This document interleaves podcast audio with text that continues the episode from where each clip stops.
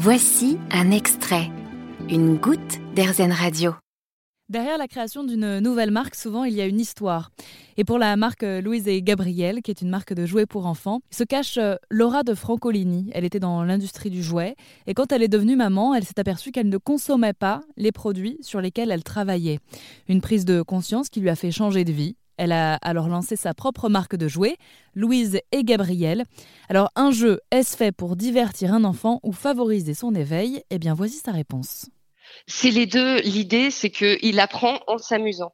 Et, euh, et, le concept, c'est de, de, nous, avec notre prisme de parents, de pas lui dire ah bah tiens tel jouet joue comme ça, c'est comme ça qu'on fait. Non non, l'idée c'est vraiment de laisser l'enfant en complète autonomie. S'il a envie de mettre les formes dans les trous pour les formes, il le fait. S'il a envie de jouer juste à des transvasements, en gros, seule son imagination et sa limite, et plus un jouet pourra répondre à, une multitude de jeux, et mieux il sera pour lui, sachant qu'il ne faut pas lui proposer des jouets trop complexes parce que sinon ça le frustre et ça le ralentit dans ses Donc, il faut vraiment trouver quelque chose d'adapté. Par exemple, la boîte à forme, on peut mettre les formes sur la face avant du produit. Elle a des ronds sur les côtés qui permettent à l'enfant de pouvoir la balader. Elle est intégralement faite en silicone de grade alimentaire et elle est aussi faite en monobloc de manière à ce qu'il n'y ait ni colle, ni vis, ni, ajout d'aucune sorte.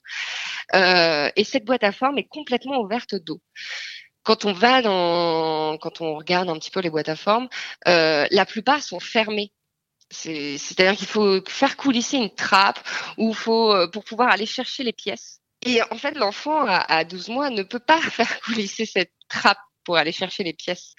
Et euh, il, il, est frustré et il lui faut quelqu'un à côté qui puisse le faire pour qu'il puisse continuer de jouer.